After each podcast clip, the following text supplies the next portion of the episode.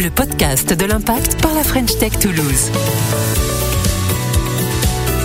Bonjour à tous, je suis Gaëlle et je suis ravie d'être avec vous pour ce nouveau numéro de 10. Dans ce podcast, je reçois des responsables de start-up inspirants dans des lieux toulousains inspirants. Ils viennent nous parler de leurs projets impact, des projets qui répondent aux objectifs de développement durable fixés par l'ONU.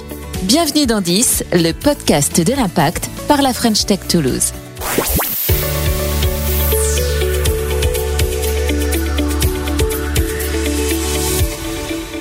Nous sommes euh, sur euh, un site emblématique de Toulouse, celui de l'Oncopole, euh, aujourd'hui où je dois retrouver Yannick Sena-Tiempo. Il est CEO de Medels. Alors, il va nous expliquer le pourquoi du comment de sa start-up, qui, vous allez le voir, illustre bien l'ODD 3 de l'ONU sur la bonne santé et le bien-être. Et j'ai rendez-vous plus précisément avec lui au centre Pierre Potier.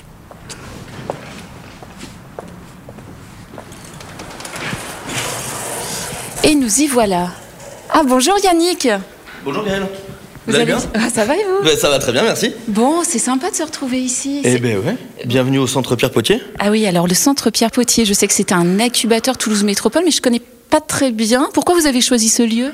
Alors c'est un, super centre qui aujourd'hui euh, sert à rapprocher notamment les chercheurs et euh, les boîtes, notamment biotech innovantes, pour accélérer justement le lien entre les deux dans le domaine de la biotechnologie. Ah bah super, bah justement on va parler euh, entreprise innovante comme la vôtre, Medels. Est-ce que ça vous dit qu'on aille se boire un petit café? Je crois qu'il y a une cafétéria. Allez, allons prendre un café, ça nous fera pas de mal. Oh bah c'est joli ici, il y a beaucoup de lumière en tout cas. Ouais, c'est très joli, c'est ouvert, il y a pas mal de plantes, c'est un peu l'avantage d'être à l'extérieur de la ville mais en même temps très proche. Ouais. Et, et puis avec le téléphérique, tout le monde peut arriver très rapidement Tout ici. à fait. C'est un peu les, nouveautés qui sont arrivées et qui vont faire que 2023 va être encore, euh, encore plus sympathique et encore une, une, meilleure zone qui, je pense, va encore grossir pour le domaine de la santé. Ah, voilà. On y est. Bon, alors, on va se faire ce petit café avant de s'installer. Nickel.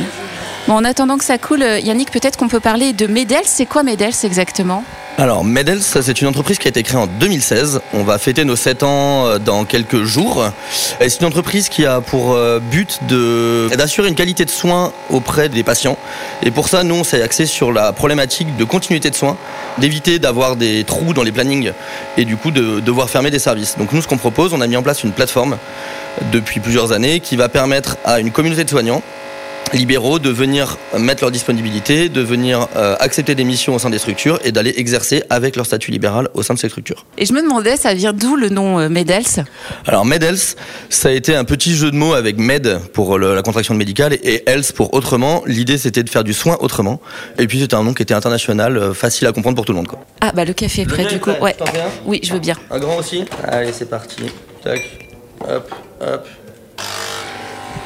Et alors, je crois que le business model euh, d'aujourd'hui, c'est pas trop celui d'origine, c'est ça? Ouais, bah en fait, en 7 ans, comme beaucoup de startups, on a un peu changé notre fusil d'épaule euh, deux, trois fois. Au tout départ, on était quand même axé sur cette même mécanique de remplacement, mais entre professionnels de santé libéraux. Donc, un médecin aujourd'hui qui part en congé, légalement, doit proposer un système de remplacement ou envoyer vers des confrères donc du coup, nous, on s'était mis sur ce business-là au départ.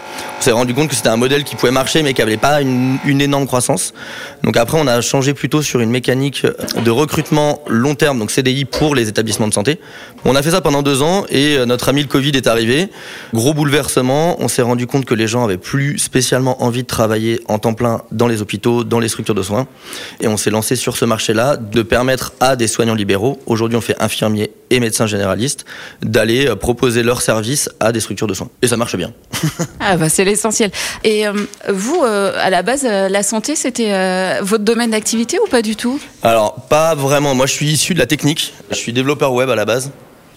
Euh, mais j'ai quand même fait des études de biologie et informatique. Donc j'ai fait euh, deux années de biologie, puis un master en biologie et informatique. Très axé quand même sur le médical, puisque j'ai fait des études d'analyse d'images médicales et de reconstruction 3D. Donc euh, le domaine des biotech me parle beaucoup, le domaine de l'imagerie médicale me parle beaucoup, et donc le domaine du médical me parle beaucoup. Et après, je pense que comme tout le monde aujourd'hui, j'ai été confronté après à des problématiques de soins, de plusieurs heures à passer aux urgences, et bah, c'est aussi ce qui m'a poussé à me mettre dans ce domaine du médical, essayer de, de moderniser un peu et de numériser ce côté de la santé. Maintenant qu'on est installé, je voudrais revenir juste sur un petit point. Comment ça marche du coup exactement euh, ce lien entre les soignants et euh, les pôles de santé euh, grâce à Medels? Alors aujourd'hui, on a une application mobile pour les soignants. L'idée, c'est qu'ils peuvent remplir leurs critères géographiques, leur disponibilité, le type de service qu'ils veulent faire, la rémunération qu'ils veulent avoir. Et en face, on a des structures de soins qui vont venir sur une plateforme également web mettre leur mission à la journée. Et nous, on va avoir un algorithme qui va venir faire correspondre tout ça. Et on ne va proposer aux professionnels de santé que les missions qui correspondent à ce qu'ils veulent faire. S'ils ils acceptent la mission, on va enlever toute une contrainte administrative qui va être la génération du contrat des deux parties avec une signature électronique en ligne. La mission va être réalisée et une fois que la mission est réalisée, on automatise également les facturations. Et on va essayer d'automatiser, d'accélérer le paiement pour qu'il n'ait pas à aller lui-même passer du temps administratif à aller chercher cet argent ce qui est souvent le cas où les factures sont payées à 60 jours, etc. Et il y a combien de personnes qui utilisent cette plateforme? Alors aujourd'hui, on a plusieurs centaines d'établissements qui sont clients chez nous. Et le côté professionnel, notre ambition, c'est d'avoir une vraie communauté de soignants. Et donc en 7 ans, on a rassemblé plus de 50 000 soignants sur la plateforme au total. On en a plusieurs centaines, voire plusieurs milliers qui, euh, depuis deux ans, font des missions régulièrement avec nous. Et d'ailleurs, parmi ces soignants qui utilisent euh, votre plateforme, il y a Bérangère. Alors elle est infirmière à Paris depuis plus de 10 ans. On écoute son témoignage qu'on peut d'ailleurs retrouver euh, sur le site de Medels. J'ai toujours aimé prendre soin, m'occuper des autres et être infirmière pour moi c'était le métier qui correspondait le plus à mes attentes, à mes ambitions. J'ai travaillé pendant trois ans euh, dans un hôpital euh, à Paris et ensuite, en août 2015, euh, je me suis lancée donc euh, en libéral. Euh, on a beaucoup de soins techniques, on a des pathologies complètement différentes, des prises en charge complètement différentes. On travaille beaucoup avec les hôpitaux, avec les médecins généralistes. On s'occupe énormément de nos patients et c'est ça qui me plaît le plus. Comme dans tout métier, hein, il y a aussi des côtés négatifs, c'est surtout la lourdeur administrative. Suite à la première vague de coronavirus, moi personnellement j'avais eu une baisse d'activité et je m'étais dit justement, bah, quitte à avoir du temps, autant aller aider mes collègues en structure. Donc je me suis inscrite donc, euh, sur l'application Medels et donc j'ai pu euh, aller euh, aider les structures et les équipes soignantes durant cette période-là. Suite à la première vague, j'ai continué les vacations de l'ordre de une à deux sur les semaines où je ne travaille pas en tant que libérale. Les équipes sont majoritairement sympathiques et j'apprends des nouveaux gestes où je remets mes connaissances à jour sur des soins techniques. Euh, avec ce service dédié aux libéraux, euh, ça me permet en fait d'être payé en termes de chiffre d'affaires, donc euh, brut. Je le déclare dans mon chiffre d'affaires moi à la fin de l'année dans mon bilan. C'est beaucoup plus simple pour moi et j'ai plus ces démarches à faire entre deux cotisations, entre deux déclarations, etc. Objectif atteint, j'ai envie de dire, non? Euh, ouais, exactement. Objectif atteint. C'est exactement pour ça qu'on a monté C'est qu'on a monté cette plateforme. L'objectif, il est vraiment de redonner en fait euh, à ces soignants libéraux euh, du temps pour faire ce qu'ils sont censés faire et ce qu'ils veulent faire, qui est soigner les gens et aider les gens, et pas leur faire perdre du temps à faire de l'administratif, et en même temps de créer une communauté autour des soignants, de leur permettre aussi de se retrouver, refaire des soins particuliers, retourner dans le public parce que certains aiment aller dans le public et ont encore envie de faire du public, et retrouver aussi cette notion en effet de collègue et euh, d'avantages qu'on peut avoir quand on est salarié, tout en étant du coup indépendant. Mmh. Et aujourd'hui, euh, en tout cas, Medels, vous êtes en pleine expansion, c'est ça?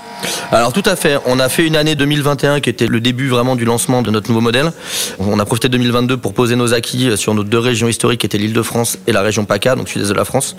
Fin 2022, on a décidé de lancer euh, cette grande ville dont Toulouse et grande agglomération. Donc on a attaqué Toulouse, Montpellier, Nantes, Bordeaux. Donc normalement 2023 sera une grosse année de croissance pour Medels, tant sur les établissements que sur le nombre de soignants. Et Toulouse parce que Medels c'est toulousaine. Alors toulousaine, on, va, on va dire oui, moitié, allez, on va dire moitié toulousaine. Euh, tout à fait. La boîte a été au tout départ fondée à Paris, mais maintenant ça fait plus de 4 ans qu'on a des bureaux et à Paris et à Toulouse. À Toulouse aujourd'hui on est 17, à Paris on est 7, donc on a un peu inversé la balance. Donc on va dire que euh, Medels est et pas peu fier que Medels soit toulousain en effet. Et hormis cette implantation dans les grandes euh, métropoles françaises, il y a d'autres gros challenges pour cette année en 2023 donc, lesquels plus précisément? Alors le très très gros challenge qu'on va avoir sur cette année, c'est le domaine du public. On a déjà commencé à faire des tests l'année dernière avec les hôpitaux de Paris, notamment l'hôpital Bichat, qui se sont très bien passés. Le problème du public, c'est qu'on doit passer par des appels d'offres. Qui dit appel d'offres dit euh, délai beaucoup plus long et de nombreuses validations à faire. Donc aujourd'hui, les gros challenges de l'année à venir vont être notamment de continuer et de valider euh, les hôpitaux de Paris, euh, qui à eux seuls représentent une très très grosse part de marché. Il y a plusieurs milliers de salariés manquants aux hôpitaux de Paris. D'attaquer également euh, la PHM qui est du coup la même chose dans la région PACA, et bien évidemment les hôpitaux publics à Toulouse, avec qui nous avons déjà eu des premiers liens. Et étant le premier concerné euh, par les hôpitaux publics toulousains, j'ai vraiment envie que ces services fonctionnent bien. Et concrètement, comment euh, vous faites pour gagner justement ce type de contrat? Parce que c'est des machines énormes, euh, vous le disiez, il y a des appels d'offres. Comment on fait pour se différencier des autres? Alors sur cette mécanique-là, aujourd'hui, on est à peu près en concurrence avec un seul vrai acteur qui est l'intérim. En tout cas, tout le monde nous compare à eux. Nous, on estime qu'on est vraiment différent parce que nous, on ne salarie pas les soignants, contrairement à l'intérim qui les salarie. Donc on est encore sur un marché qui est différent. Après, la problématique, en effet, c'est du public, donc il faut gagner un appel d'offres. Aujourd'hui, on a été référencé dans une centrale d'achat. Les publics fonctionnent par centrale d'achat. Et donc nous, on est référencé dans une centrale d'achat, ce qui permet de nous ouvrir les portes à normalement tous les établissements de santé publique. En parlant du public, euh, est-ce qu'il y a des conseils particuliers pour s'attaquer euh, à ce secteur de la santé publique qui, on le sait, est un marché particulièrement difficile, comme on vient de le dire. Alors, il y a une une grosse part de politique dans le marché public. Outre les appels d'offres qu'il faut essayer de gagner et qu'il faut gagner pour pouvoir rentrer là-dedans, il faut euh, vraiment passer du temps à aller discuter avec ces acteurs, leur faire comprendre les avantages qu'on a et leur montrer la différence par rapport à des acteurs historiques qu'ils peuvent déjà avoir. C'est aujourd'hui des machines qui sont en effet très lourdes et qu'il faut convaincre et euh, pour qui il faut du temps pour prendre des actions. Et donc il faut vraiment leur montrer la, la plus-value comparée à des acteurs privés qui eux vont directement voir un retour sur investissement potentiellement financier rapidement. Eux ont vraiment un besoin de comprendre qu'est-ce qui va changer par rapport à leurs acteurs actuels et euh, quelle est la complexité de mise en place. Pour revenir euh, à l'un des objectifs euh, de notre conversation, de 10, on parle des ODD de l'ONU, des objectifs de développement durable, aujourd'hui en particulier de l'ODD 3, bonne santé et bien-être. En quoi vous vous sentez acteur de ça? Alors, en fixant acteur encore plus depuis deux ans, où on a vu que tous les services hospitaliers euh, étaient en pénurie. On a vu cet été tous les services d'urgence qui fermaient et qui ne permettaient pas du coup d'apporter le soin nécessaire aux personnes. Et on est en France, on a un service de soins qui est quand même très très qualitatif. Donc nous aujourd'hui, on se sent acteur parce que justement notre but c'est vraiment d'éviter les fermetures de services, d'éviter les fermetures de lits et éviter également d'avoir des salariés dans les hôpitaux ou dans les structures privées qui vont de coup de devoir travailler plus, travailler trop, être tout seul à gérer 30 lits, ce qui est difficilement entendable mais malheureusement c'est le cas aujourd'hui parce qu'il y a une pénurie de soignants. Et donc nous, notre objectif, c'est vraiment de permettre une continuité ville-hôpital, hôpital-ville, et du coup d'apporter ce renfort nécessaire pour que les patients soient soignés et pour que les salariés qui sont dans ces structures puissent continuer à travailler normalement et pas être en surcharge et pas être en burn-out. Si on parle santé et bien-être au travail dans un contexte tech, on pense euh, parfois aux startups dont certaines ont été montrées euh, du droit pour leurs pratiques qui ne sont pas vraiment en lien avec le message porté. Qu'est-ce que vous en pensez en tant que dirigeant d'une entreprise euh, innovante? Des, bonnes pratiques peut-être à partager? Ouais, tout à fait. Alors, je, je pense qu'en effet, l'ère du baby-foot pour motiver ses salariés est plus ou moins finie. Les gens aujourd'hui ont envie de trouver un confort entre la vie perso, le pro. Et donc aujourd'hui, il faut en effet trouver autre chose. On a vu que le télétravail était un, des éléments euh, qui pouvait être mis en place. Nous, depuis le début, on a essayé de calquer un peu les modèles de boîtes, euh, souvent un peu modernes, euh, qui nous paraissent bien. Il y a notamment Alan, que beaucoup de gens dans les startups connaissent, qui sont une complémentaire santé, qui sont très très ouverts là-dessus. Et donc nous, on a mis en place pas mal d'éléments pour nos salariés, pour qu'ils se sentent bien. Ça commence par le télétravail qu'on a mis en place dès le début qu'on n'a pas attendu d'avoir le Covid qui arrive pour mettre le télétravail en place. Et on a également mis des systèmes de congés euh, non encadré et euh, on n'est pas limité à 25 jours de congé, on n'est pas limité à des RTT. Si les gens ont besoin de prendre deux semaines de congé, ils prennent deux semaines de congé. Plutôt que d'avoir quelqu'un qui part en burn-out pendant six mois, on préfère qu'il prenne deux semaines de vacances et qu'il puisse revenir derrière travailler. Évidemment. Pareil sur les horaires. Aujourd'hui, on a une boîte à faire tourner, donc on a des horaires pour certains qui doivent être un peu encadrés, mais quoi qu'il arrive, si les gens ont besoin de partir plus tôt, finir plus tôt, on est très flexible là-dessus. Mhm. Et je pense qu'aujourd'hui, c'est un peu ça le secret, je pense, de la santé du bien-être au travail. C'est vraiment d'écouter, de, comprendre ce que veulent les salariés, de, de la prévention plutôt que de faire euh, de la réparation après. Et donc nous, on est vraiment axé sur ça et encore plus en travaillant dans la santé, on comprend complètement cette logique. Et oui, et on vous sent convaincu en tout cas par cette logique. Bah moi, j'applique à mes salariés ce que j'ai envie d'appliquer à moi-même. Il n'y a pas de raison que je puisse euh, moi prendre des jours de congé si j'ai besoin et pas eux. Donc euh, voilà, on est vraiment convaincu par ça et on a vraiment envie que ça continue à marcher comme ça. Et en 7 ans, on n'a eu aucun abus, ça marche très bien et tout le monde est plutôt content aujourd'hui. Et c'est ce qui est aussi un élément de rétention dans une entreprise qui marche bien, c'est justement de proposer ce genre de service euh, ou en tout cas de penser travail sous format là. Et en parlant de conviction, justement, on dit souvent dans le monde des startups euh, qu'il faut une conviction profonde pour faire euh, grandir son entreprise. C'est votre cas aussi? Ouais, tout à fait. Bah, je pense que cette conviction, elle doit animer les gens qui sont euh, à la création d'une startup. C'est ça qui permet de, de garder le cap.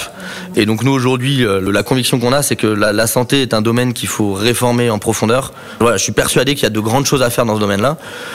Que ce soit dans la santé que nous on fait, mais également dans toutes les entreprises aujourd'hui qui peuvent travailler dans la biotech. Dans le cadre dans lequel on est aujourd'hui euh, au centre Pierre Potier, je pense qu'il y a plein de pépites qui travaillent d'arrache-pied et qui pensent qu'il y a encore beaucoup beaucoup de choses à faire. Et je pense qu'on est qu'au début de la révolution encore de ce qu'on peut apporter à la santé. Et pour euh, financer euh, tous ces défis hein, liés à l'e-santé, ces startups qui sont spécialisées dans les biotechnologies entre autres, côté financement, il y a des fonds spécialisés et chez Medel justement, vous avez un fonds spécialisé dans la santé qui est Extense, c'est ça? On a Extense qui est un fonds qui est rentré chez nous il y a quelques mois, qui est vraiment spécialisé santé. Ils ont une, entre 15 et 20 investissements qu'ils ont fait, mais que dans des logiciels de la santé. Donc il y a quelques fonds comme ça qui investissent. C'est compliqué. L'investissement dans la santé peut être assez compliqué parce que souvent c'est des boîtes qui vont travailler pendant 10 ans sur des analyses, sur de la recherche avec une potentielle sortie ou pas. Et du coup les, fonds se font parfois rares et ont parfois du mal à investir, mais heureusement qu'ils sont là. Outre les fonds euh, privés, il y a quand même des organismes publics qui investissent. La BPI aussi suit beaucoup de boîtes dans le domaine de la santé.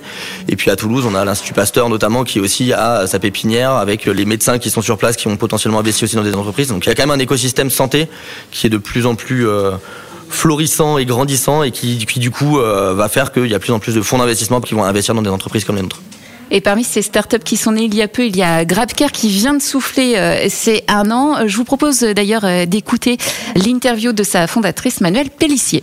Donc Grab Care, Grab pour attraper, Care pour prendre soin. Et notre objectif, c'est de proposer un service de conciergerie qui va accompagner les seniors et leurs aidants à bien vieillir à domicile. On répond justement quand même à un enjeu démographique très fort. Donc nous vraiment, on va proposer un accompagnement personnalisé et individualisé suite à des bilans d'autonomie qu'on va réaliser en général à domicile, mais qu'on peut réaliser également euh, en cours d'une hospitalisation, où là on va aller évaluer avec une approche extrêmement holistique, euh, différents domaines tels que l'adaptation du logement, le lien social, la prévention, bien sûr soutenir la dépendance.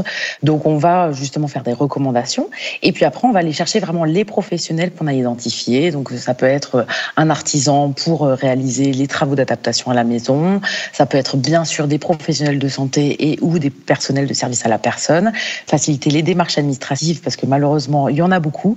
Notre service donc on le propose dans le Mais également euh, sur le bassin euh, de la métropole toulousaine. On est deux. Et puis, euh, j'ai une apprentie, donc ma première collaboratrice, qui fait un BUT de carrière sociale, avec l'objectif vraiment de pouvoir développer, c'est un nouveau métier, c'est le métier du care management ou coordinateur autonomie. Donc, notre objectif, justement, c'est bah, de montrer la voie dans le champ un petit peu de la silver economy, d'innover dans ce milieu-là. Une réaction, Yannick? Eh bien oui, oui, écoute, je la connais très bien. On a fait deux, trois dîners ensemble à travers des dîners de la French Tech euh, entre dirigeants d'entreprise et euh, on a fait justement un écosystème spécial santé. On se voit euh, tous les six mois ou tous les trois mois à peu près là-dessus, donc c'est vraiment super. Pour revenir à Medels, Medels donc c'est 7 ans d'exercice aujourd'hui, début 2023, comment on se sent? Bah, on sent qu'on a monté une boîte pendant 7 ans, que c'est long, compliqué, c'est un parcours euh, semé d'embûches, mais on est en même temps très heureux, on crée de l'emploi, on crée de la valeur. Depuis deux ans, on a fait 60 000 missions au sein de notre plateforme. On va en proposer, je pense, autant, voire plus en 2023. Et donc, on a un vrai objectif de service à rendre avec une, une idée, une envie même euh, d'aller mettre un label Medels, se dire que les établissements vont être labellisés Medels s'ils ont justement aussi une qualité de travail correcte. Et donc voilà, on a quand même des grosses ambitions pour 2023 avec une vision euh, France entière et vraiment combler ce trou qu'on peut avoir dans les hôpitaux et les centres de santé. Et quel conseil euh, vous auriez pour les personnes qui ont envie de se lancer dans une start-up actrice dans les domaines de la santé et du bien-être? Alors, je vais commencer par le domaine de la santé, c'est celui qui me parle le plus aujourd'hui. Ça va être compliqué, malheureusement, parce que les financements sont, comme j'ai dit tout à l'heure, assez compliqués à avoir. Le public est très long à attaquer, donc il faut pas commencer par un domaine public, sinon vous en avez pour deux ans avant de signer quelque chose. Mais il y a plein plein d'acteurs pour vous accompagner. Il y a un écosystème qui est dingue. Euh, les choses changent quand même beaucoup. Donc euh, il y a des super idées encore à prendre. Je pense qu'il y a de l'accompagnement à faire à tous les niveaux. Il y a encore beaucoup d'acteurs, que ce soit privés, publics, des fonds d'investissement, des investisseurs privés qui ont la main sur le cœur et qui sont prêts à aider, donner du temps et qui souvent viennent de ce domaine-là. Côté qualité vie au travail, c'est pareil, je pense qu'il y a un boulevard devant les entreprises qui veulent se lancer là-dedans. On est encore trop peu de boîtes à vraiment appliquer les bonnes pratiques, je pense, dans ce domaine-là. On a encore trop d'entreprises où il faut pointer le matin, pointer le soir, euh, faire ses heures, voire en faire beaucoup plus, travailler le week-end, ne pas réussir à décrocher. Il y a vraiment plein de choses dans le domaine du numérique notamment, mais dans le domaine euh, de l'innovation de manière globale à faire sur ces domaines-là également. Eh bien, le message est passé. Pour terminer, dans 10, on parle de 10 objectifs de développement durable euh, fixés par l'ONU avec 10 startups, mais 10 sur les terrains de foot ou en rugby. Euh, ce sont également les meneurs de jeu. Alors, question toute simple. Quel numéro 10 vous inspire alors ça va pas être un numéro 10 parce que, parce que j'aime changer les choses. Ça va être un numéro 11. Ça a un rapport avec la mission Apollo 11. Il y a une personne dont j'adore l'histoire, peut-être mon côté très féministe, je n'en sais rien. Mais voilà, j'aime beaucoup Margaret Hamilton, qui est une américaine, qui en 1960, à l'âge de 24 ans, donc plutôt jeune, a été promue au poste de directrice du département logiciel du MIT. Grosse institution américaine et son objectif était de travailler sur le logiciel qui allait faire le lancement d'Apollo 11 et l'alunissage. Et en fait, au moment où Apollo 11 était proche le système embarqué a moitié planté, sauf que son système qu'elle a inventé a permis justement de prioriser correctement les choses, a permis à la fusée d'atterrir correctement. Je trouve que son parcours est superbe parce qu'en 1960, placer une femme de 24 ans à la tête d'une partie du MIT, je pense que peu de monde l'aurait fait. Et je trouve qu'aujourd'hui, venant notamment du domaine de la tech, on a trop peu de femmes dans cet environnement, on a trop peu de femmes dans la direction de ça. Et je pense que pour refaire un peu le lien avec le côté qualité de vie, un élément qu'on essaie de mettre en place chez nous, c'est aussi l'équité homme-femme qui d'ailleurs je crois est un autre ODD, le, je ne sais plus combien, mais c'est un autre, un autre élément. Et du coup c'est pareil, je trouve que ça fait partie de l'équilibre, d'éviter cette disparité de salaire, d'éviter cette disparité de direction. Et donc nous c'est pareil chez Medless aujourd'hui, on est quatre au comité de direction, deux femmes, deux hommes. On a essayé de choper l'équilibre parfait. Et Margaret Hamilton est un, un, exemple un peu de ce qu'il faut suivre et faire dans le domaine de la tech, en tout cas de manière globale, et dans les startups. On a trop peu de femmes qui montent des boîtes euh, en France. Et j'aime beaucoup ce personnage en tout cas. Un bel exemple à suivre effectivement. Merci beaucoup Yannick. Avec plaisir. C'est la fin de cet épisode de 10, le podcast de l'impact par la French Tech Toulouse. Merci à tous de nous avoir suivis. Sachez que vous pouvez retrouver l'intégralité de nos épisodes sur toutes les plateformes de podcast. Et rendez-vous le 10 du mois prochain. À bientôt. 10, le podcast de l'impact par la French Tech Toulouse.